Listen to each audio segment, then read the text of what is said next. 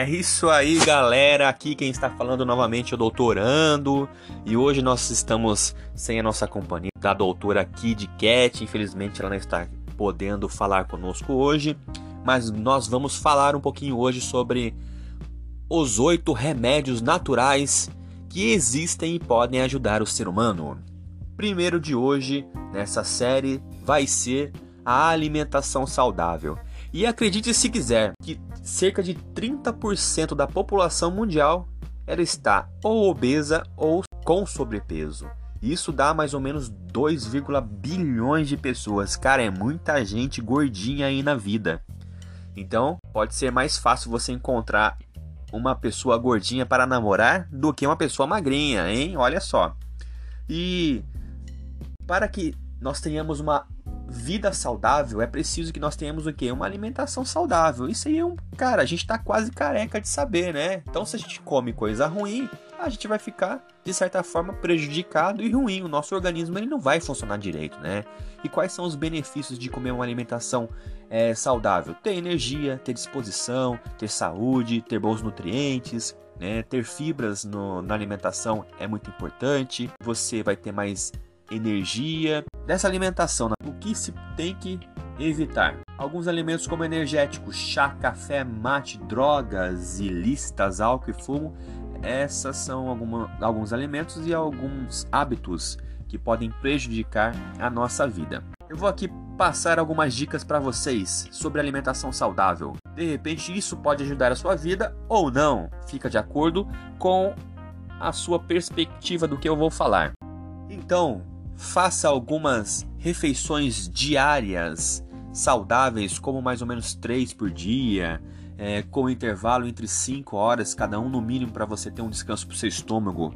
É importante você aprender a relaxar antes das refeições, ficar zen, para você não comer com ansiedade, porque se você come com ansiedade rápido, você pode engolir e se você engolir você pode fazer pum, arroto, esses são alguns dos nossos podcasts anteriores, alguns tópicos dos nossos podcasts anteriores. Comer devagar, mastigar bem, saborear, saborear o alimento. Outra dica importante: tomar cerca de 6 a 8 copos de água por dia, nos intervalos das refeições. Evitar líquidos durante as refeições é importante, mais ou menos 30 minutos antes e duas horas depois não é legal você tomar um líquido e nem beber aquele refrigerante junto da refeição. É gostoso? É gostoso, mas não faz muito bem. A gente sabe que não faz bem, né? E quando a gente for iniciar o nosso almoço, é importante o quê? Começar por saladas, alimentos crus é, com temperos naturais, utilizando limão, alho, cebola, ervas aromáticas. Hum, dá até fome agora, né?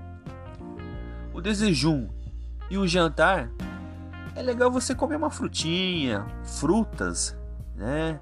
Você reduz é, a quantidade de óleo no preparo da alimentação. Isso pode ajudar a ficar um pouco mais saudável a refeição. Se você substituir frituras por alimentos assados e cozidos, pode também auxiliar na sua alimentação. É importante a gente ter uma variação da alimentação do nosso dia. Então, assim, o prato ele tem que ser colorido. Quanto mais colorido, mais bonitinho. A utilização do sal, ele tem que ser moderado. Se você não consegue, na verdade, é, utilizar pouco sal, então uma dica importante é tirar o saleiro de cima da mesa. Deixe ele longe, aí você não fica tentado a colocar um pouquinho mais de sal na sua comida.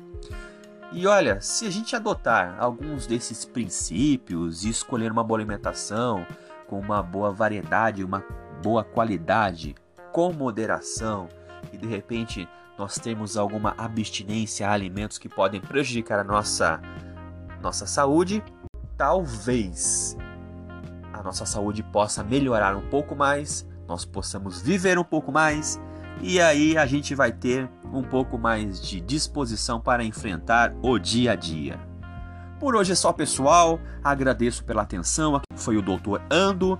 E aguarde os nossos próximos episódios que nós vamos comentar um pouquinho mais sobre os oito remédios naturais que nós temos na vida e que podem ajudar na nossa felicidade. Valeu, até mais!